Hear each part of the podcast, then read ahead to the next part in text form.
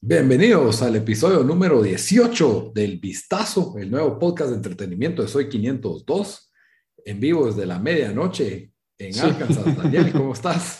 ¿Qué onda? Sí, aquí, aquí en, en, Arkansas este fin de semana, atrás tengo el mapa de los Ozarks, por si alguien, ha visto los, los, el show Ozarks, que yo no lo he visto, pero fui a los Ozarks, entonces, entonces ya voy a querer ver el, eh, la serie, pero sí aquí les estamos grabando medianoche. Acabo de poner mi recordatorio para mañana a las 3 pm van a poner en venta PlayStation y Xbox, entonces, entonces preparándome para... una vez, vas a ser de los que dejas sin Xbox a la gente, sin Play a la gente.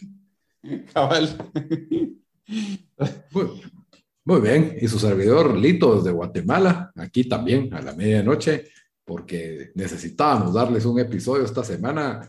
Como saben, pues en Estados Unidos es el, el Día de Acción de Gracias y Bamba comió mucho pavo, se intoxicó y no va a poder estar el día de hoy. No, no, no se intoxicó, simplemente se fue a un lugar donde no hay internet. Cabal. Entonces, ni mo, no va a poder estar, pero le mandamos un, un, un saludo de todas formas. El episodio de hoy, bueno, antes de contarles cualquier cosa del episodio de hoy, les tengo que hablar de un nuevo patrocinador. No, de, lo único que les tengo que hablar es que todos los comentarios expresados en esta sección, realizados por terceras personas, son responsabilidad de sus autores. Soy 502, no asume ni avala en forma alguna los comentarios emitidos por terceros. Entonces, pues como ya saben, cualquier opinión que hagamos aquí son mías o de Daniel no son de Soy 502, son totalmente ajenas a, nuestra persona, a nuestras opiniones, a, Soy 502, las opiniones, ya tengo sueño, ya es tarde, entonces estoy hablando mal. Por cierto, Nito, creo que esta, esta camisa que yo estoy usando ahorita y la que vos estás usando, creo que ya la hemos usado cada uno como en 10 episodios del 10 La pijama, es la pijama. 10 de los 18 episodios. el Millennium Falcon, mano, geek, geek representation ahí. Pero bueno. En fin, temas que traemos para hoy, Dan. Hoy sí va a aparecer Show and Tell.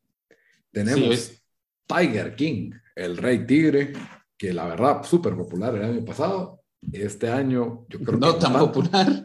No tan popular porque ya no hay pandemia, no estamos todos encerrados. Y yo creo que, no sé, entre tanto entretenimiento se, se, perdió, se volvió algo más. Y vamos a, hablar un poquito, darle un poco de seguimiento a su session y yo les voy a contar un poco de lo que vi de la nueva serie de Maradona de, de Prime Video. Y Prime anda empujando por todos lados. Sí, gracias, Tigo, por andar empujando a Maradona. La verdad es de que, que pues es un personaje bastante relevante. Y para cerrar, pues siempre les vamos a dar la recomendación. Hoy tal vez el episodio va a ser un poco más corto porque Bamba cómo habla y hoy no está. Y, pues. y, porque ya son, ya son las ya 2 y 15 para nosotros. Sí, así puro, puro locutor de medianoche. ¿Y cómo están? Recuerden que el sueño no existe. Sí, ahorita cuando aceptas esas llamadas bien raras o no sé, para todos los que todos los que crecieron, todavía se recuerdan al final de los 90 o 2000 en MTV que daban ese canal Loveline, o ese, ese, ese canal, ese programa Loveline, y esas llamadas de medianoche y todo. Aquí en Guatemala había un locutor de radio que se llamaba El Fantasma, que tenía un programa como de 11 y media a 12 y media. ¿En dónde? Yo nunca lo oí. Era, era una radio que pasaba la marca. Antes de que se volviera reggaetón, era de rock. Pero la marca, pero, pero, o sea, cuando nosotros crecimos, estaba ahí, sí, y eso. Bueno, tal vez no era tan popular cuando la, gente que, que, no tenía CDs o que le gustaba el rock así, no sé, pero el locutor era bastante carismático y la gente escribía sus mensajes, o sea, no, no sé, o sea, llamabas y como que dictaba su mensaje y los leía, y la gente no ponía su nombre, sino su apodo, y era como corazón valiente, saluda, tarántula negra, y le manda un abrazo y muchos besos. Y entonces, yo soy el fantasma. Y recuerden que el sueño no existe, decía. Era nada así. así que para todos los nostálgicos que crecimos oyendo radio a medianoche, eh, sí, y tenía así como que, bueno, yo sé que tienes problemas en tu corazón por eso, pero hay que seguir adelante. no sé qué. Y nos vamos con algo de Mago de Oso. mago, de, mago de Oso. Después, yo, no, yo de los programas de radio sí, no sé, no es un par que todavía me recuerdo, pero no me recuerdo eso. Sí. Pero bueno, hablando de cosas que ya están en el olvido, Tiger King. Sí. el Rey Tigre eh, salió con una temporada, cinco episodios, ¿verdad? Cinco episodios y mira, la verdad, eh, Tiger King el año pasado y esta, esta segunda serie, bueno, primero, para comenzar, eh, yo creo que no sé si hay persona que no vio Tiger King el año pasado porque comenzó cabal cuando empezó la pandemia. Creo que marzo 18 salió Tiger King, entonces casi todo el mundo ya estaba con órdenes de, de casa. Eso fue el principito, cuando nadie podía ni salir. Entonces, tal como lo mencionaste, fue un hit en parte, en parte porque fue entretenido, pero en parte también porque creo que todos estaban en casa al mismo tiempo, entonces lo, lo, lo, vieron. Eh, creo que en Guate también llegó a top 10 en Netflix y todo, ¿no? Sí, yo creo que fue algo como que, bueno, que estamos, nos, mucha gente que decía, no hay que salir de la casa porque matas a los abuelos. Sí, ya, pecado. Las primeras semanas, todos con miedo. Y entonces tenías Netflix y creo que uno estaba como que esperando el próximo episodio de Last Dance y ahí tenías Tiger King. Sí. no había mucho en estreno y, y, uno venía de ver noticias y creo que el trailer fue bastante llamativo y ese primer episodio también fue muy bueno. Eh, para los que no saben qué es Tiger King, Tiger King es una docuserie tipo medio true crime reality show que nos cuentan la vida de... La vida excéntrica. Eh, o sea, rodea todo a Joe Exotic, que es un dueño de un zoológico eh, donde hay pues felinos grandes, ¿verdad? Tigres, leones, y varios de este tipo de personajes que se dedican a tener animales exóticos y a tener zoológicos, que son personajes bastante excéntricos, bastante coloridos, principalmente Joe Exotic, que es el más colorido de todos, ¿verdad? En medio de todo esto hay un crimen, un, un, un intento de asesinato, también hubo un posible asesinato en el pasado, entonces se vuelve un poco true crime la, la docuserie, eso fue la temporada 1. Y, y, bastante crueldad hacia los animales. Eso bastante crueldad hacia los animales, escenas intensas con animales también, o sea, yo a mí mucho lo que me capturó es, eh, siempre he tenido, no me gusta decir admiración, tal vez tenía admiración antes cuando no sabía que había tanta crueldad detrás de esto, pero el hecho de que un hombre pueda tener a un, por ejemplo, cuando lo mirabas en un circo, ahora ya sé que todo es crueldad, pero en un circo mirabas a un tigre subirse en un banquito y saltar por aros de fuego, ¿verdad? O elefantes haciendo fila. Decías, o sea, un hombre no tiene la fuerza que tiene este animal, ni el tamaño que tiene este animal, y de alguna manera lo logra someter a tal punto que el tigre está dando brincos por, por el, maestro. ¿ah? Obviamente, ahora sé que todo es por medio de, de tratamientos crueles, ¿verdad? Pero siempre había algo que me capturaba, así como que, wow, lo que logran hacer estas personas. Entonces, no sé, algo de mí quería ver como que tal vez había algo en este proceso no tan malo, ¿verdad? Pero sí, entre más sabes de este negocio y empezás a enterarte, peor, peor es la, la cosa. Y, y, también qué tienen en la cabeza estas personas. O sea, ¿quién ve un monstruo que es un tigre y dice yo lo voy a domar? Pues, y, cada vez que salía un nuevo personaje que era dueño de uno de estos zoológicos o tenía eh, pues tigres, leones, todos estos animales exóticos, te das cuenta que era o, o, igual de loco o más loco que Joe Exotic. Ajá, como que se, se sobrepasaban. Es alguien que no vas a ver nunca trabajando en una oficina de 9 a 5 en, toda tu vida. O sea, definitivamente no es gente normal la que dice, sí, yo voy a crear tigres y leones y los voy a poner y voy a hacer negocio de esto. Eh, especialmente lo que hacían con los bebés y, y, bueno, en fin, de eso se trata Tiger King. Si no lo han visto, la temporada 1 es muy buena, muy interesante. Se van a quedar con ganas de ver más. Y si no estoy mal, la cantidad de material que tenían era porque había un interés en hacer un reality show de Joe Exotic. Sí. Y de ahí como que pivoteó a volverse esta docuserie. O sea, buscaron cobre y encontraron oro cuando estaban haciendo, cuando estaban haciendo el, el, Tiger King.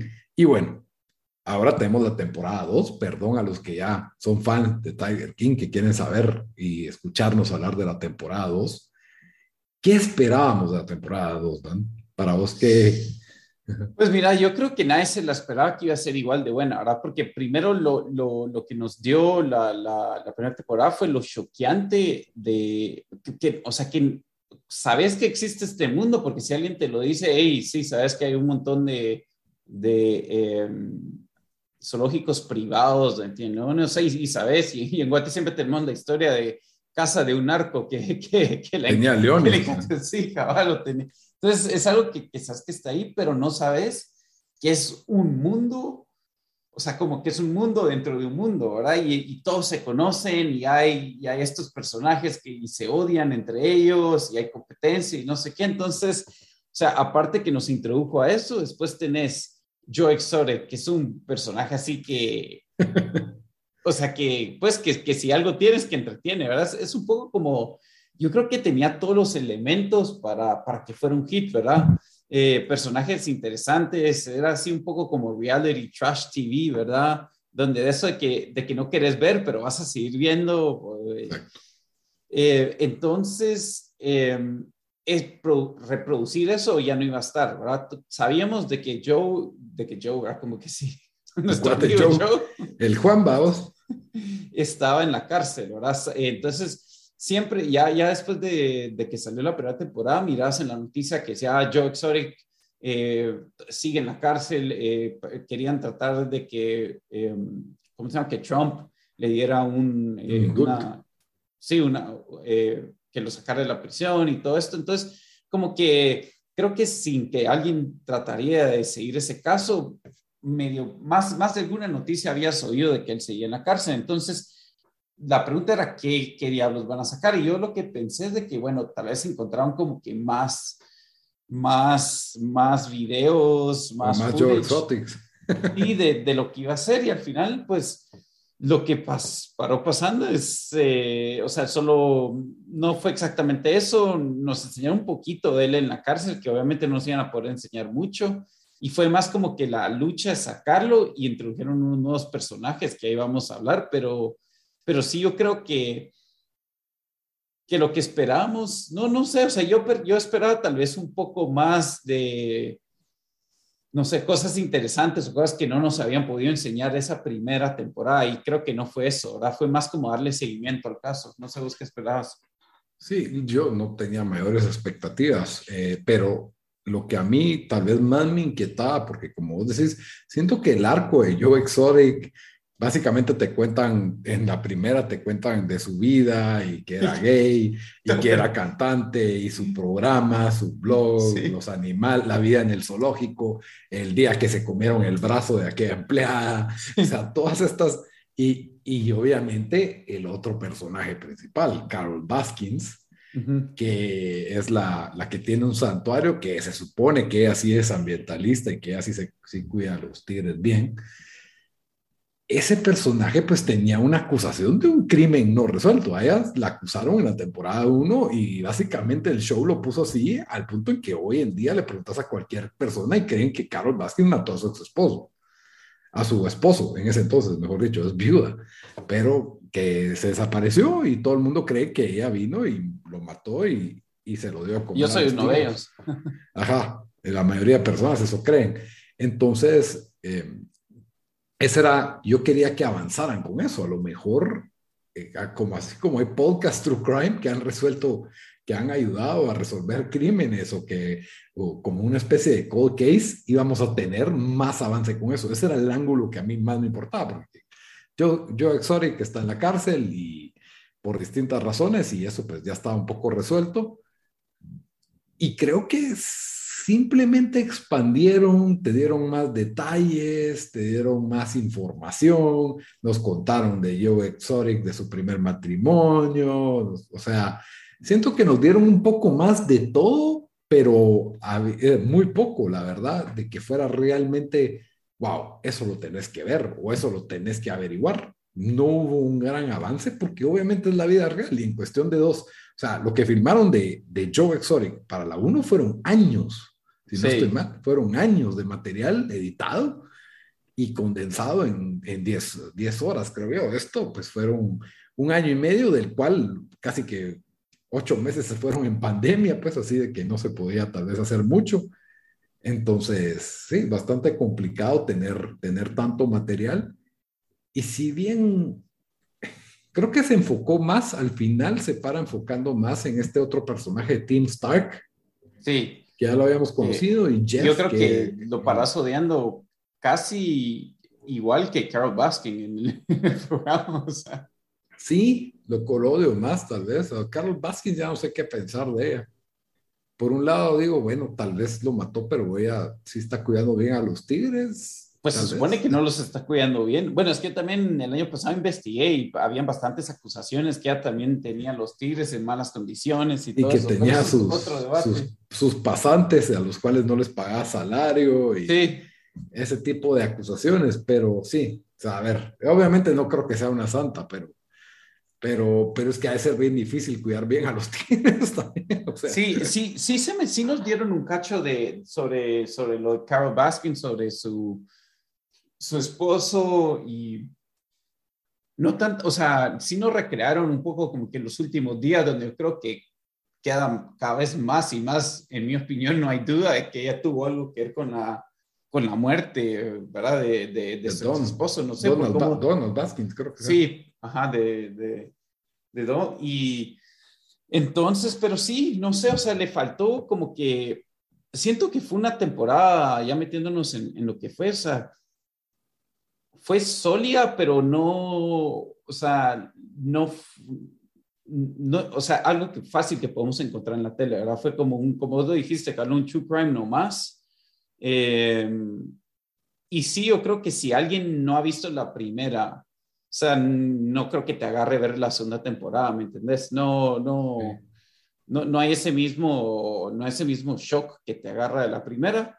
Eh, pero aún así creo que por lo menos me gustó que solo hicieron cinco episodios, ¿verdad? Que creo que estuvo bien. No, porque si ahora hubieran querido, lo pueden haber, lo hubieran podido haber extendido por, por 10 episodios, ¿verdad? Pero, y lo que te das cuenta es con cada personaje nuevo que entra, o sea, te da como que más asco la historia y este mundo, ¿verdad? O sea, totalmente. desde este, este team que, que, que sí maltrataba de una a, a los era de los peores para, para maltratarlos, ¿verdad? Que, y después eh, del, sí, no sé, la familia de ellos que contratan a un abogado que es un medio payaso para tratar de encontrar.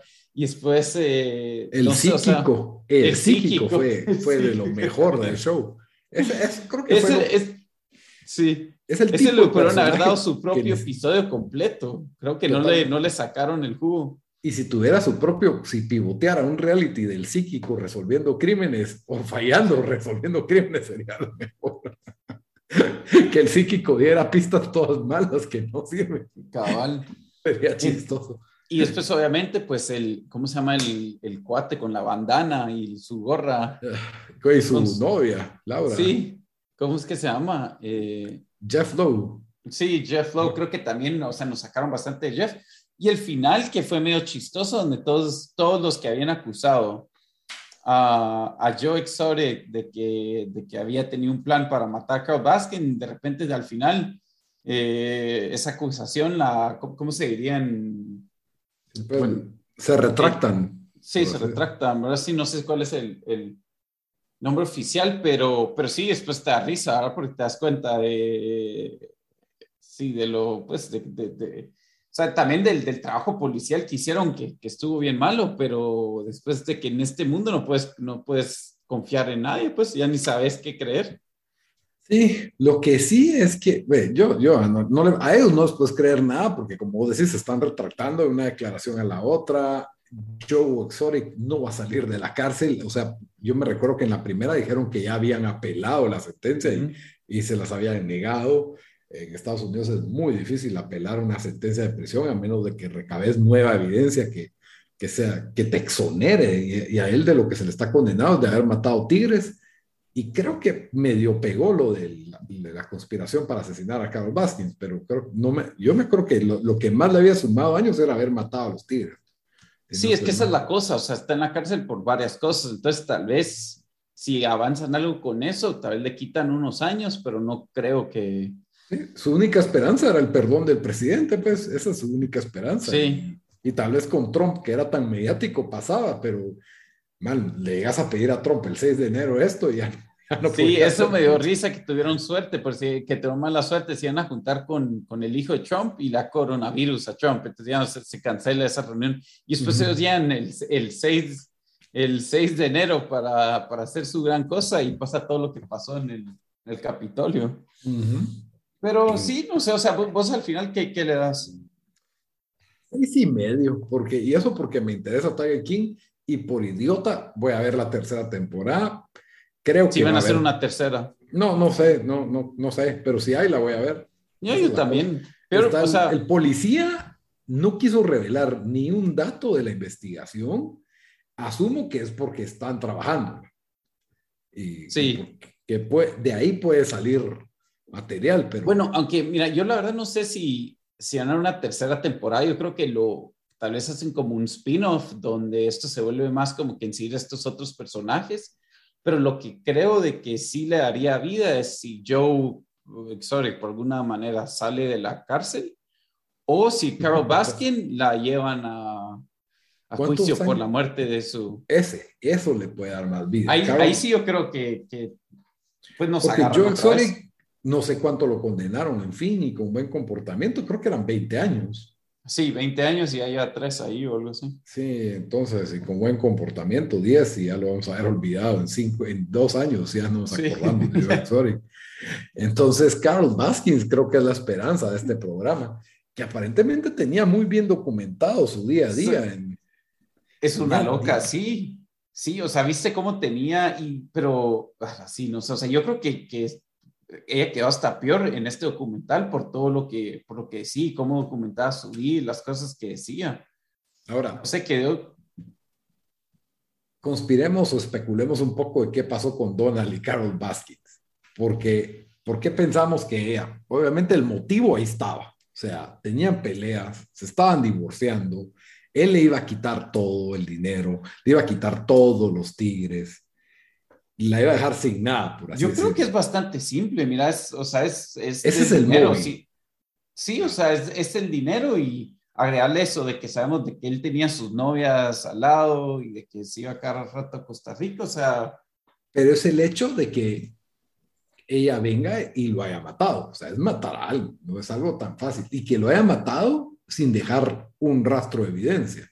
Él tenía también suficientes shadiness decía que gente lo quería matar en Estados Unidos, pero tenía, movía dinero de un lado a otro, el tipo de la caja fuerte también. No, pero es, es medio raro lo que nos sacaron, porque eso de que, de que le dieron las pistolas a, a la persona que los ayudaba, todas sus pistolas, y se lo dieron domingo, ya no lo reportó que estaba desaparecido hasta el lunes, eh, el hecho de que pasó durante un fin de semana, no sé, o sea, no, demasiadas cosas que no, que solo no... Pero todo lo que tenía en Costa Rica. sí. O sea, el tipo era lo suficientemente shady para que alguien más se lo volara y Carol Baskins viera la oportunidad y dijera... Para mí, fíjate que tal vez por eso también no, no, no fue tan interesante. Bueno, no sé, o sea, fue, fue un poco... Aprendimos nuevas cosas sobre ese caso, pero siento que, mm, no sé, que igual ya medio sabíamos que... Ahora, ajá que ella lo había hecho, creo yo. No sé, no Pero no había ahí un informe de como de Homeland Security o algo de que decía que él estaba vivo. No, eso ah. fue un rumor de alguien, que alguien dijo que le habló al policía y que la policía pensaba que él estaba vivo, pero, pero no fue nada, no fue nada oficial. nunca hemos tenido el cuerpo. Y además está fácil deshacerse de ese cuerpo porque hay tigres por todos lados. Pero a mí, a mí lo que Ajá. Y, que ella estaba a las 3 de la mañana caminando en un lugar con una su explicación que no muy... Sí, a mí lo que, lo que sí me dio más risa es la cantidad, cuando, cuando su, su otro, su nuevo, su, su esposo en la temporada 1 después se divorcia de él. O se separa, no sé si te puedes divorciar de él, estaba en la cárcel, pero después em, hace su concurso para encontrar su nuevo, su nuevo novio y la cantidad de gente que, que, que aplicó para eso. Sí. Se me dio... Ah, lo de Joe sí, Joe Exotic. Sí. a la chucha, demasiado. Y ahí tenía su, gal, su galanote. Sí, cabal. bueno, en total, Tiger King, temporada 2, un poquito más de lo mismo, expandiendo un poquito más, personajes coloridos, pero ahí está. Ya sin el shock de la primera. Spoileado también, pero. sí. Pero bueno. ¿Qué teníamos también? Succession en el menú, la, nuestra serie favorita. Si quieres hablamos de Maradona y, ah, y cerramos con, Succession. Bueno, Maradona, adivinen de qué se trata. es la nueva serie de Prime Video y es una serie biográfica de, de, Diego Armando Maradona, uno de los mejores jugadores de toda la historia, tal vez el mejor, dependiendo quién lo diga, pero en Argentina, pues, bueno, no, con Messi la verdad, mucha gente lo discute, pero aparte de ser ese gran jugador, pues siempre fue un personaje controversial y, con mucha fama y mucha, muchos rodeado de escándalos. Y la serie pues nos da, nos da mucho de eso, pero lo que me gusta de la serie es que incorpora imágenes reales dentro del programa. Entonces vos a veces ves que va, Maradona va a jugar un partido y muchas veces ves, ves jugar. Las imágenes del partido. En Entonces esas cosas me gustan a mí más. Eh, la, la, introducción y los finales de cada episodio tienen imágenes reales, así tipo documental. Y de ahí pues tenemos la trama que comienza con Maradona desde niño hasta hasta lo que llega lo que llega a ser. Yo ahorita la verdad voy por la mitad de la serie. Y está completa toda en Amazon Prime y cometí el error de que le puse play y no sé, por alguna razón estás acostumbrado a que todos los programas son en inglés. Y la empecé a ver en inglés y dije, qué porquería de actores. Y ahí es como que no, obvio, esto está doblado, por eso, no, por eso es tan chafa, decía yo. Y ya en español, pues sí, son actores argentinos, pues hablan como argentinos y, y los, las actuaciones están buenas, ves a muchas personas eh, y tiene un, tiene como dos líneas de tiempo paralelas. Está una, comienza, y tal vez pues esto lo vean en comienza con un, un, ataque de sobredosis que tuvo Diego hace como, Diego, a mi, mi, tío Diego, casi que como, en el Diego Maradona, como en el 2017 por ahí, que fue, fue bastante escandaloso. Y de ahí tiene cuando empieza de niño hasta todo lo que va para arriba, ¿ya? Entonces, el, programa va entre esas dos líneas de tiempo. bueno, que fue la verdad, después de eso, creo que tuvo complicaciones, que tuvo que tener operaciones después de eso y eventualmente se murió por una de esas operaciones, si no estoy mal. No, si no estoy, no, no, no. Esto creo que fue antes de haberse ido a Dorados de Monterrey. O sea, creo que de aquí lo operan y por eso es de que ya queda. No, ah, Dorados de Sinaloa, perdón, Sinaloa. sí, Dorados se llama el equipo de fútbol que tuvo reality show en Netflix. Ajá. Ajá. Bueno, esto creo que fue antes de eso, porque ah, tuvo como su redención por eso. Y pues de ahí pues fue, fue medio, sí, porque yo me acuerdo que yo vi esa noticia y dije, puta Dios, perdón. No tenés que razón, porque fue en el 2017 y después todavía fue cuando estuvo en el Mundial o no. Sí, que le sacaron todas las imágenes con la... en el 2018, pero, ah, pero yo me acuerdo que yo dije, Diego Maradona se va a morir y ahí fue como que, ah, ya no se murió y de repente 2020, pum, Ahí pasan todas las cosas. Pero bueno, la serie está, es bastante gráfica, o sea, es bastante real. O sea, cuando miras el lugar Villafiorito, que es un lugar de extrema pobreza en, en Argentina, no sé qué tan cerca o lejos de Buenos Aires, y lo difícil que es para alguien pobre, incluso en Argentina, llegar a ser futbolista, eh, eso lo ves en esta serie. También Incluso ya siendo un futbolista de un equipo más formal, ves los baños sucios, las paredes despintadas, o sea, las cosas como son, ¿me entendés? El, actor de Menotti para mí es excelente, o sea, sí ah, parece Menotti. Yo sí me, o sea, me, me gustó mucho cómo lo representaron. Eh, es un tipo que yo he oído hablar por años, fue famoso porque fue el director técnico de Argentina en el 78 y en el 82 y pues después hablaban como comentarista, analista de, fútbol, muy, muy bueno. Eh, es, un personaje en esta serie que tuvo cierta influencia en la vida de Diego. Eh, la relación de Diego con su mamá y la relación de Diego con su, básicamente, amor desde niño hasta que se casó, que Claudia, si no estoy mal, se llama, eh, creo que fue de sus principales relaciones en su vida, estas son cosas que yo conozco, que yo sé o yo estaba muy familiarizado con este contexto porque vi un he visto el, documental, documental, el, documental. Entonces creo que esto repite un poco lo que hay en ese documental, pero está dramatizado. Las actuaciones son buenas. Va, ya ahorita donde voy, pues sí vas a ver desnudez masculina y femenina. Eh, es, es, bastante gráfico en ese sentido. Eh, aprecias, eh, ves también el contexto histórico de la dictadura en Argentina. Entonces, el show está bastante bueno porque yo siento que básicamente es una cronología de la vida de Maradona. Tiene buenos actores. Eh, el fútbol nunca se ve bien, siento yo. Es que eso, eso para mí en, todo esto, y cabal iba a decir que me sorprendió. Yo he visto los, los anuncios, porque, bueno, cuando estuve en Guate vi el que, tenía vallas y todo, eh, los de Amazon con esto. Eh, y, que, y también he visto en Estados Unidos anuncios, eh, ahí solo por internet y, y, todo, pero siempre que hacen una película de estos, primero, creo que los actores nunca son tan buenos, pecan de cursi, digamos, una película de pelea, de que si hay alguna historia que pudieras hacer así en una, bueno, bastante tiene este tipo de historias, ¿verdad? De, de, la pobreza, estar en, en, en, en, la cima del mundo, por decirlo así, especialmente, ¿verdad? Eh, creo que son historias que se dan bien fácil para poder hacerlas en película y, y sí, no, no paran, no es que son malas, ¿verdad? Pero solo son, son muy cursis, eh, como dije, los actores no son buenos, entonces nunca, nunca son buenos y como decís, todas las escenas de fútbol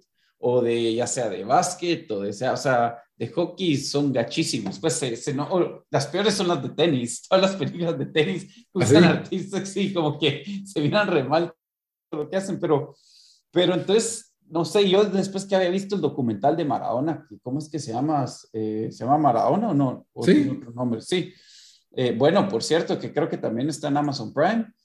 Es como que, bueno. Este está en HBO Max. Ah, tienes razón. Es como que, bueno, ¿qué más? ¿Qué más? O sea, y, como os decís, pero para los que somos fanáticos del fútbol, la vida y, bueno, también la muerte de Maradona, que también ha dado bastante que hablar, o sea, creo que todos estamos bien, o sea, es como que ya sabes tanto esa historia que es como que, bueno, ¿qué más me podrán enseñar para que yo quiera ver este, este, esta serie? Entonces, que vos me estás contando, y bueno, nos lo has dicho en el, en el chat ahí cuando hemos hablado de que, de que de que está buena, sí me lo, me sorprende. No sé por qué pensaría de que, de que no. el documental es muy completo y es, es, bastante extenso y fue, es del mismo que hizo Ayton Senna. El documental se llama Diego Maradona, esta se llama Maradona Sueño Bendito, o sea, eh, corrección del nombre de la serie, Sueño Bendito. Eh, creo que esto pues dramatiza mucho de esas cosas que viste en ese documental. Eh, la relación que tiene con su mamá, con su papá, eh, los conflictos que tenía con la prensa. Como te digo, está bien dramatizado, pero no he llegado al punto en que aquí no va a haber suspenso, pues, porque ya sabes, ya sabes demasiado de la historia. Ajá. Por ahí sí quedé en shock con ciertos aspectos de la vida de la niñez de Maradona, que no quiero spoilear aquí, y, y sí hay cierta cuestión de que no sé, digamos, hay personajes que vienen desde la niñez y como que quisiera saber más de ellos. Y sí me gustó que como que, por ejemplo, un amigo que tuvo de niño, más adelante te sacan en un, se lo vuelve a topar, ponete, porque dejó de ser un personaje principal cuando ya Maradona creció, y te cuentan, este niño tal y tal y tal, hoy en día es tal y tal persona, ¿verdad? O sea, que son ah. detallitos así que, que sí me gustan y que, sí agregan. Ajá, que, que, te agregan un poco de sabor, ¿no? Mira, eh, ya sé que eso vas por, por, media temporada, pero ¿sabes si hay, hay, más de una temporada o si solo va a haber una temporada? Eh, ¿Por dónde vas? ¿Ya está en Europa jugando o sigue en Argentina? Si yo tuviera que apostar, eh, solo hay una temporada. O sea, ya está en Europa jugando en, en la temporada o todavía no. Por la estructura de lo que vi, ahorita está por fichar con el Barcelona. Ah, y, pues. y, esto me cayó mal. No sé si van a ampliarlo en el próximo episodio, pero es medio spoiler, pero al mismo tiempo no. El, la tarjeta roja en España 82, que había una necedad, todo el mundo presionaba a Menotti para que se dara Maradona. Porque, porque, no lo convocó en, el, 78. Y fue escandaloso que lo, se lo lleva y lo mete y le sacan tarjeta roja a Maradona porque bloquea en, en el partido. Eso no lo sacaron. Entonces a mí me molestó un poco como que, hey, esto es lo que yo estaba esperando ver en este episodio. No sé si en el siguiente episodio me van a sacar más y te lo están amarrando un poco con el contexto de las Malvinas, de las presiones del gobierno, la influencia de los militares. Eh, la gente eh, conoce a Pelé, eh, sale un actor ahí de Pelé. y me gusta, por ejemplo, sale la escena en que conoce a Pelé y de ahí te sacan una foto y es la foto de verdad de Maradona y Pelé con la misma playera que tiene el actor, ¿me entendés? Entonces pues. esas transiciones son buenas, o sea, tiene esos detalles que, que, sí me gustan porque decís, hey, esto sí pasó así y, es bastante parecido. Entonces, yo sí la recomiendo, especialmente si son fanáticos de Maradona. O, de, fútbol. O de fútbol, si quieren saber más. Creo que si sos fanático del, del fútbol, vas a ser fanático de Maradona, el jugador de fútbol, ¿verdad? Sí, yo creo que ahorita se viene lo mejor, porque si algo está lleno de escándalos es su vida en Napoli. O sea, ahí es donde viene la carne de este show, porque si algo está lleno de mafia, amantes, drogas, eh, todo lo que le puedo, hijos perdidos, acusaciones de violación. ¿Cómo es? Drug, sex and rock and roll. Ahorita. así, el combo completo tiene que venir de su vida en Napoli, ¿verdad? Entonces, porque que, que, que, yo no creo que vayan, o sea, obviamente van a hablar de México 86, creo que eso va a ser todo un episodio, y, y, de ahí, pues no creo que se vayan a enfocar tanto Italia 90, Estados Unidos 94, la recaída. No, yo creo que del 94 tienen que sacar, pero fue como ya como que su, el final del... Su despedida. No, y que él se había engordado horrible y adelgazó para poder jugar en el 94 y lo convocan y fue jugadorazo, pues todavía fue clave. Pero... Sí, o sea, yo, siguió jugando después de eso, sí, un par de años, pero la verdad eso fue como que el, el fin de él, como yo digo, pues... Eh, con la selección, creo que fue el fin de él, ¿verdad? No sé si sí, más, pero ya no estuvo en, el, en el 98, pero, pero pues ya como que, y para todos nosotros que, eh, nacimos en los 80 que sabíamos que Maradona era como que un jugador grande, unos 10 años para ese mundial, que verlo, yo sí me recuerdo que vi esos partidos, te recuerdas que lo sacaron, o sea, no sé, fue como que la introducción y despedida de Maradona para muchos. Yo sí me acuerdo de Italia 90, de mi papá buscándome la estampita para acompañarla en el álbum. Y sí me acuerdo de Maradona llorando de, haber perdido ese mundial. Yo sí me recuerdo, yo me recuerdo de ellos llorando en el, por el, después del penal en el 90. Pero... Sí, o sea, ese, tengo esas memorias de Maradona y que mi mamá lo detestaba por su mala fama, pero por eso, o sea, sí tengo ciertos recuerdos de Maradona y obviamente el 94, ¿verdad? La toma de él así, gritando como que si se hubiera, se hubiera inhalado cocaína antes de... Sí, que probablemente sí, ahora que sabemos, sí fue, eso hizo. Sí, totalmente. Pero bueno, la verdad es de que ahí está el programa en Prime Video, Maradona, Blessed Dream. Son como 10 episodios de casi una hora cada uno. Déjenme confirmarles cuántos episodios son. Creo que tal vez son menos. Eh, porque, y la verdad, sí, ¿Has visto cómo en, generalmente en las películas y en las series las personas son más bonitas que en la vida real?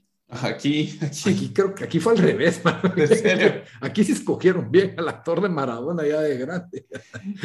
ya sí, hola, sí. No sé, no sé qué, qué, pasó ahí, pero la verdad es que sí se, por lo menos no lo trataron de embellecer. Siento que es una serie que no está tratando de embellecer las cosas. Son 10 episodios y no se han estrenado todos, esa es otra cosa. Se han estrenado semanalmente. El décimo episodio, que se llama Dios, se estrena el 25 de noviembre, o sea, el jueves ya.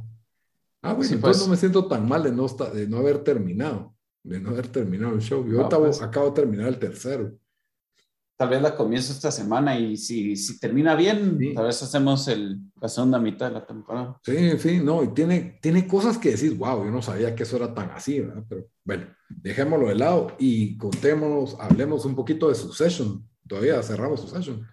Sí, surremos, eh, surremos, surrémonos en Succession.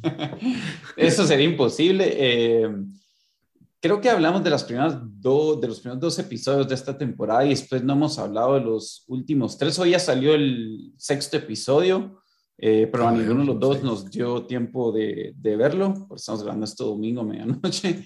Eh, entonces, eh, pero mira, yo, yo creo que sí, o sea, que el, el, el, quinto episodio nos dejó en un, en un, o sea, drama de principio a fin, eh, siempre con el guion que ya y las líneas memorables que, que ya nos tiene acostumbrado a este, este programa, donde eh, Shiv pasa a tener el eh, crítico y es primera vez donde alguien de los hijos, bueno, no, o sea, me imagino que Kendall, Kendall hasta cierto punto, hasta cierto punto hizo esto, pero más fue como un, eh, un fuck you para su papá, ahora no fue tanto como que le voy a llevar la contraria a mi papá, pero Shiv viene y, cuando todos tienen miedo de hacer una decisión, ella dice, no, es y esto vamos a hacer. Eh, y, y sí, o sea, no sé, o sea, fue, yo creo que sigo diciendo que para mí está avanzando muy rápido este, esta serie, especialmente ya los extendieron por una cuarta temporada. Me da miedo de que no sepan hacia dónde, hacia dónde, hacia dónde llevar, eh, llevar el programa, ¿verdad? Porque, porque pues todo, todo está pasando demasiado rápido. Ahorita tuvieron el voto para, para quitarles la compañía, que al final no, no hubo el voto, pero me siguen sorprendiendo. O sea, no sé cuál, ahora que estamos a, a media temporada, ¿Cómo, cómo pensás que va esta, esta tercera temporada vos? ¿Qué, o sea, ¿Lo sentís un poco peor que la segunda temporada? ¿Ha desentonado? ¿Te ha decepcionado? ¿Cómo, ¿Vos cómo te sentís? Así, decir desentonado y decepcionado son palabras muy fuertes. Eh, creo que el, el problema es que cuando uno se recuerda de Succession, se acuerda como que el conjunto de todos los episodios o la línea de la historia. Y en cambio ahorita lo estás viendo episodio tras episodio. Entonces ves un cuadrito y o sentís que avanza muy poco o que avanza demasiado rápido y como que no hay, no hay punto medio.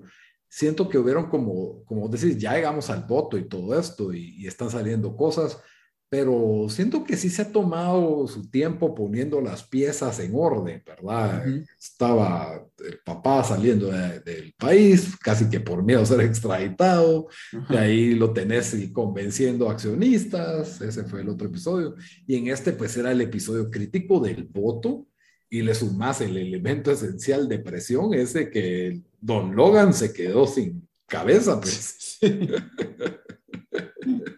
Don Logan no, Don Logan no quiso, no quiso presentarse y, y, tuvimos a Kendall, que la verdad vi el episodio hace una semana y son las 12 de la noche, pero si no estoy mal, Kendall se descompone al final. Al final, que... sí. O sea, yo, yo creo que nos han dado, nos, nos han, cada, cada episodio nos dan como dos minutitos de como enseñándonos por qué Kendall no puede ser el sucesor de su papá. Ah, y, sí, aquí, no. y, y, aquí eso fue donde donde le dicen, creo que él tiene, él, él tiene miedo, él como que dice, hey, esto no está saliendo de la manera que tiene que salir, ¿verdad? O sea, como que como él lo había planeado y piensa que su papá se está viendo con buenos, con buenos ojos porque se, se lograron, lograron hacer un trato que iba a prevenir que, que, hubiera un voto. Entonces él está con su equipo y otra vez, como nos han enseñado desde el primer episodio, no le hace caso a su equipo, ¿verdad? Que es el, el, las estrellas de las estrellas, pues, abogados, publicistas, de todo, ¿verdad?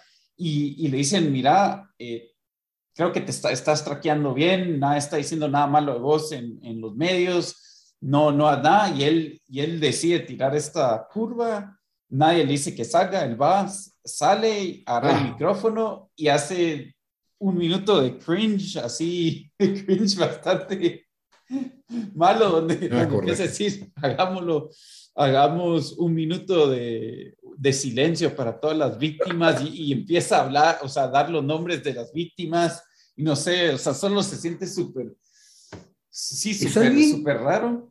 Mm.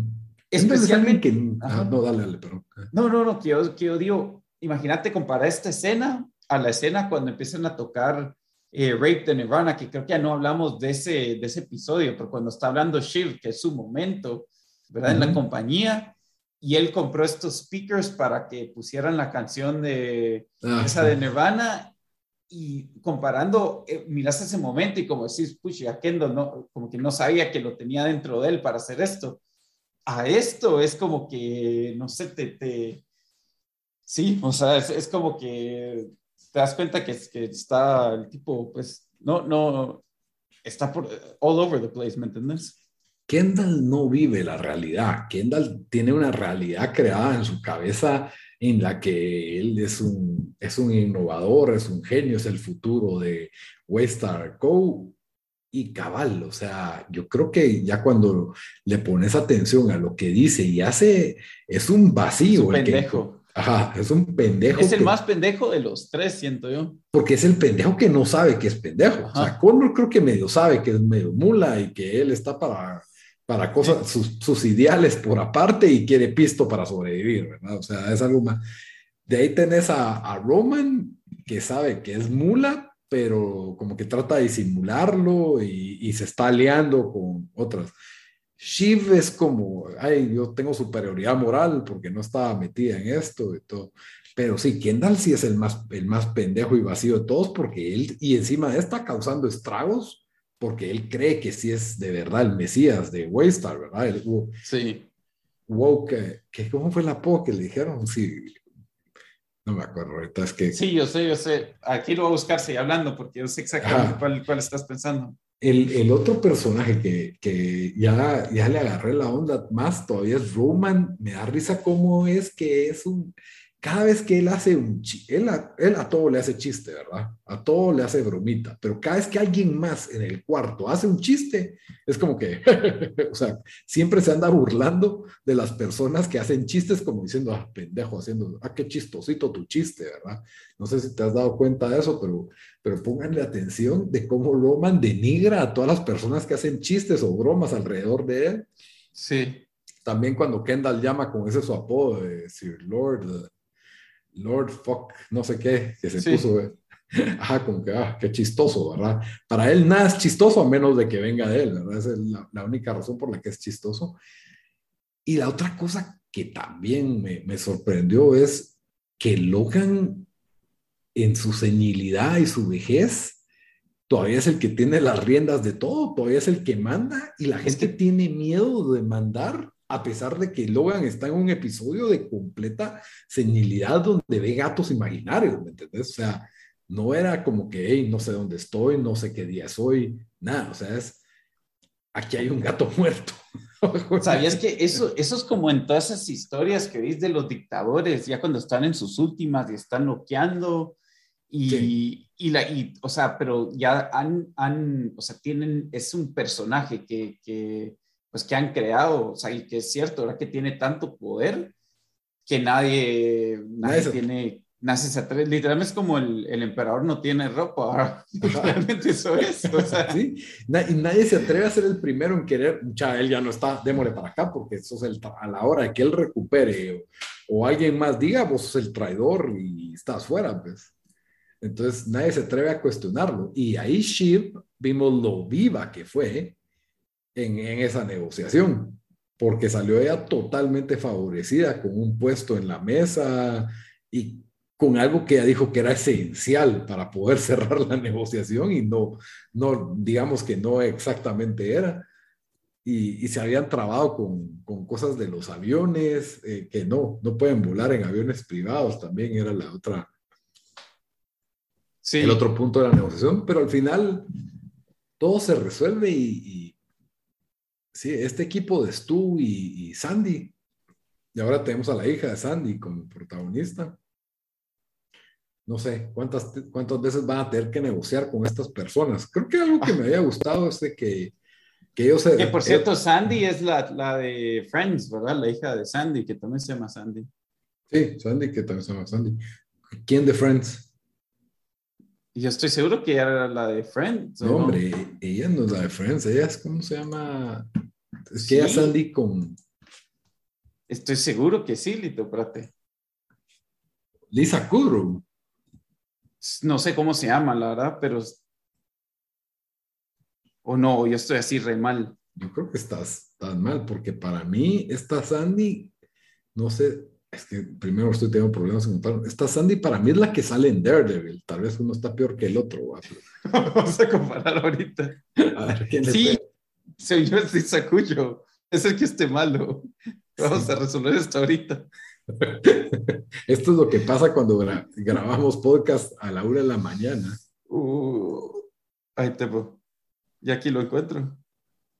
yo estoy mal, no dice Succession, que Qué mal yo. pues Lisa Kudrow, ¿qué va, qué va a hacer Phoebe Buffet de Friends? Estar ahí, no, hombre. Está, ¿Cómo se llama el personaje, no? No sé, no sé cómo se llama. Sandy Succession. O poner hija, porque tú lo encontré así. Perdón, pero esto es en vivo. Sí, eso es... Sandy Furness se llama, si no estoy mal. ¿Quién es la actriz de Sandy Furness? No, Sandy Furnace es el papá. ¿Quién es la hija? Se llama igual la hija. Eso me confunde. Hope Davis es. Hope Davis, esta rubia. Sí. Que, definitivamente no sale en Friends. Sí, yo sí estoy. Vamos a decir que la hora. Vos sí pareces, mi, abuelo, así. Yo, yo, parezco, parezco Logan cuando, cuando no dan sus medicamentos, mira. Hope Davis es Sale en Your Honor, que fue un show bastante decente. Salió en Perry Mason, que no me gustó y solo vi un episodio. He oído buenas cosas de Love Life y de ahí ella no salía. Captain, War, uh, Captain America Civil War, Maria Stark. Mm. Ah, la mamá de Tony Stark. Sí, ya sé quién es en, Newsroom, pero no, no sale tampoco en Daredevil. Así que... Pero la mía se parece más que la tuya. No, sé, ustedes tienen que, tienen que, hacer esa decisión por ustedes. Y esto es lo que se llama un podcast así informado de... yo juraba que ella era. Yo, yo, yo casi que, que escribiéndolo en Reddit, yo casi que... Sí, ah, mucha que, como, qué bueno que le dieron papeles a las de Friends. sí. en fin, estábamos completamente equivocados, pero Hope Davis, la verdad, la verdad, no sé, y, y, tenemos, esto es otra cosa, te das cuenta que los dos hombres de poder viejos ya están mal de la cabeza o, discapacitados, y, ahí sí. Aquí me, me, que, me que cayó buscando, no, no logré encontrar la línea que, que, que había, que, había, que Vemos que estamos hablando de esa línea, si, si no le pegamos a la actriz, menos a, a la línea, pero cabal cuando, cuando, le, cuando dicen que, que ese Sandy es the angriest fuck the belligerent zucchini, cuando le dicen a Sandy. Sí. No sé si te recuerdas. Eso fue de, mis mejores, de las mejores líneas. O sea, este, eso, es lo que yo digo con, esta, con, este show, de que digamos que se pone demasiado estúpido el drama. Creo que aunque sea el, el, guion y, los, y la excelente actuación de los personajes, van a poder seguir cargando esta serie y ha sido mi miedo y yo creo que esta tercera temporada todavía estaba ahí, ahí re bien. No sé, voy a tener que verla otra vez para ver si está al tope de la segunda, porque creo que la segunda, especialmente esa segunda, esa segunda mitad de la temporada, solo, no sé, no creo que se va a poder repetir. Pero creo que esta va por ahorita mejor que la primera, diría yo. Pero... Yo necesito ver, siento que las escenas de Greg han sido como innecesarias o no ha avanzado el trama de Greg. Yo quiero ver más Greg, que es el, es el cringe, más cringe de todos, siento yo, y me hace falta eso. Eh, Tom también ha estado como limitado. Estoy un poco confuso con la trama de Greg. Le ponen un abogado, no quiere ese abogado. Yo creo que hasta un poco como que han desaprovechado un poco. Hubo una escena que me confundió. Tom va con Greg para convencerlo de que se tiene que aliar a Waystar. Vemos que Greg no le dice que sí, y de repente Tom llega consigo y le dice, ah, sí, Greg ya lo convencí. Y yo como que, ¿qué? Y ahora vemos que Greg sí estaba con el lado de Logan, pero no sabemos realmente cuál es su verdadero lado y que el abuelo ya lo desheredó. Sí, Entonces, sí, creo que ese es un personaje. Me gustaría ver más de Connor y su novia también, como me, me caen bien. Sí, a Connor también, donde lo están. Yo, la novia, creo que le agrada tanto al, al programa de Connor y ahorita Connor como que ya está sacando las garras queriendo que le den... Pero porque está en una situación desesperada. Sí, que le den la división de Europa, necesita dinero. Eh, y, y, ya claro, antes del derrame, antes de estar mal, ya me había dicho que yo tenía Europa, que no sé qué. Sí, Pero bueno, así, así cubrimos nosotros a veces los shows. Es, su session, vamos a seguir hablándolo. Esperen un episodio especial ya cuando sea el final, donde lo vamos a ya tener visto dos veces. Yo voy a tener que verlo dos veces porque Renata no lo ha visto, entonces ahí me va a tocar el, back to back. Sí, aquí está viendo, por cierto, hay, hay, un, para todos los que son fanáticos de Succession, hay un Instagram que se llama No, no Context Succession, eh, buenísimo, buenísimo. Ahorita me quedé viendo.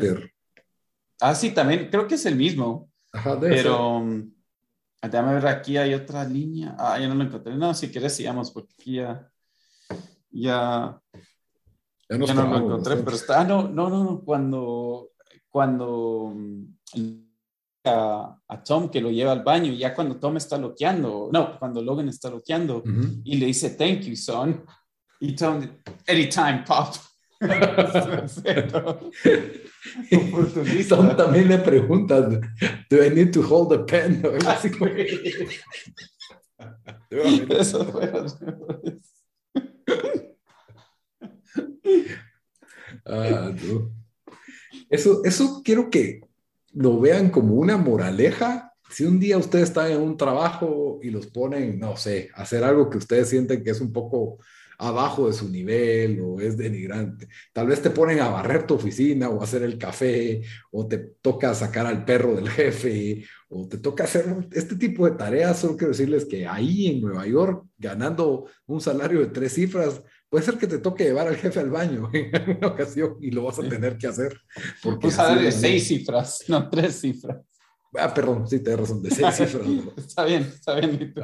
Pero creo que me entendiste cuando dije tres, o sea, tres adelante de tres ceros. Yo creo que esos, esos días diciéndonos que ya cerremos el episodio de hoy, cuando, estamos, cuando no le pegamos a la actriz de, el Succession. Muy bien. Eh, antes de irnos a recomendaciones de la semana, Siempre les recuerdo que estamos en, redes sociales, estamos en Facebook, en Twitter, en Instagram, en todos lados nos encuentran como el Pistazo Pod. Ahí pueden comentarnos qué opinaron de, este, de este episodio, que no es el mejor que, tenemos en particular. Si este es su primer episodio, denos, denos un chance más. Y también que, pues ahí nos pueden decir de qué les gustaría que habláramos. Ahí pueden opinar. Ahí estamos abiertos, el Vistazo Pod. Estamos en las principales plataformas de audio Ahí nos encuentran como El Vistazo. También nuestro canal en YouTube está en playlist de Soy 502. Como saben, somos un podcast de entretenimiento de Soy 502. Y como siempre, cerramos el episodio con una recomendación de algo que ver para la semana. Dan, ¿qué nos vas a recomendar esta semana?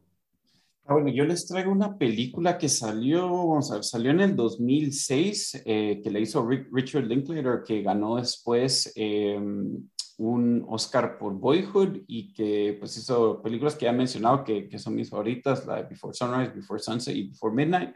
Esta se llama Scanner Darkly, que está basada en el libro de nombre de Philip K. Dick, que fue el eh, escritor famosísimo en los 60, 70, más o menos futurista, eh, pero que escribió un montón, él, ¿qué, más escribió Philip K. Dick? Blade Runner.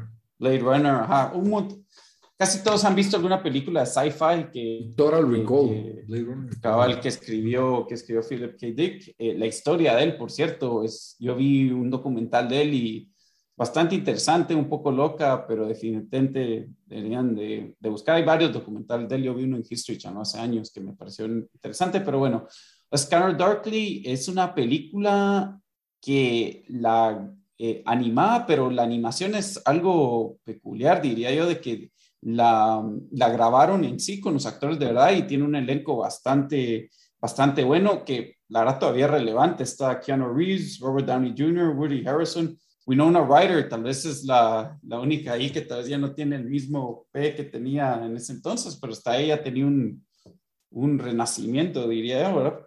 Porque sale en... Ahora ya tengo miedo de decir, sí, cabrón, ya, ya tengo miedo de decir. Pero... Es que vos estabas bien seguro que la de Friends estaba... Sí, sí. No hay quien me corrija yo diciendo, bueno, está bien. Eh, la, la, película es tal como eran la mayoría de libros de él, como que si yo los he leído, no, pero, pero son, son, lo que viene en documental. Es, es algo fumado eh, donde hay... Eh, pues hay esta droga que de verdad como que está afectando un montón de, ah, bueno, lo que está diciendo de, la, de que es animada, ¿verdad? Serie animada, pero la grabaron con los actores de verdad. Y después hicieron una animación rara que está tratando de ver el nombre, pero no, no logro encontrar. Que como que encima del video. que, es una, que es una técnica, eh, a ver si aquí lo encuentro. No, ahorita no, no, lo, puedo, no lo puedo encontrar, pero pero si miran el trailer, ahí van a ver lo que estoy diciendo que de Scanner Darkly. Pero eh, la trama es de que eh, hay un policía undercover que está, que está tratando de, de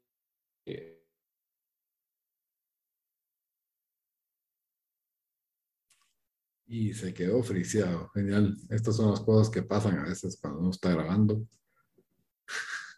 Ahí pueden ver a Daniel quietecito.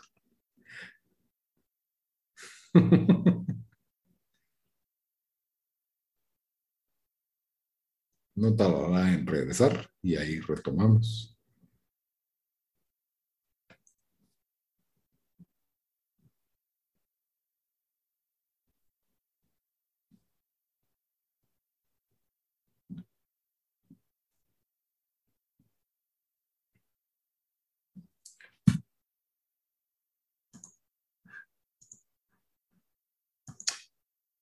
Bueno, eso fue Daniel con Scanner Darkly.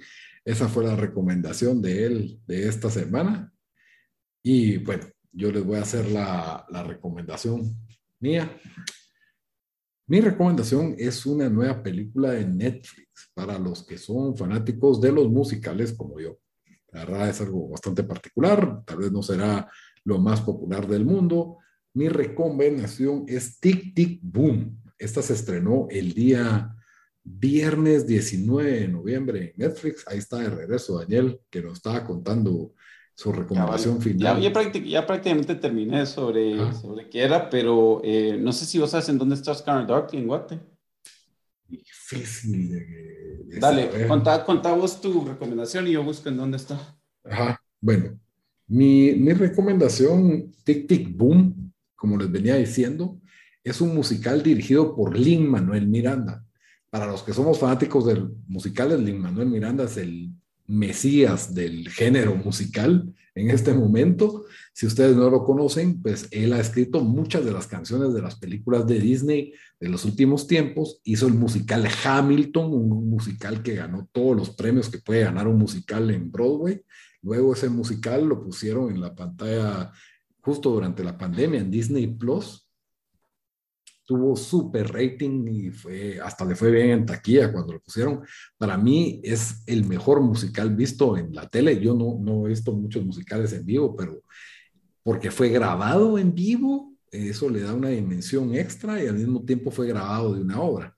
Esta es una película, esta es una adaptación y tiene una forma bastante original de integrar el musical. No es tu típico musical en que hay escenas y cada escena es cantada por los personajes, sino que vemos escenas del teatro, básicamente haciendo una simulación de cómo fue este musical, y de ahí vemos escenas, eh, escenas actuadas, ¿verdad? Como las escenas de, de, una película. Y básicamente el musical se trata de cómo se hizo o cómo él llegó a hacer este mismo musical. Es de la vida real y está basado en la vida de Jonathan, perdón que no lo tengo aquí a mano, eh, les digo el nombre, Jonathan, que es Tic Tic Boom.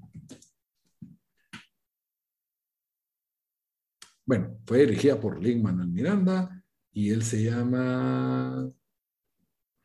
Por, todos me tienen un artículo entero de quién es y no me pueden decir el nombre de este bendito Jonathan famoso. Jonathan Larson, perdón, el loco. Tic Tic Boom es un musical basado en la vida de Jonathan Larson que es, fue una persona muy famosa por haber creado este musical y luego lo llevó a crear uno de los musicales más famosos de todos los tiempos, Rent.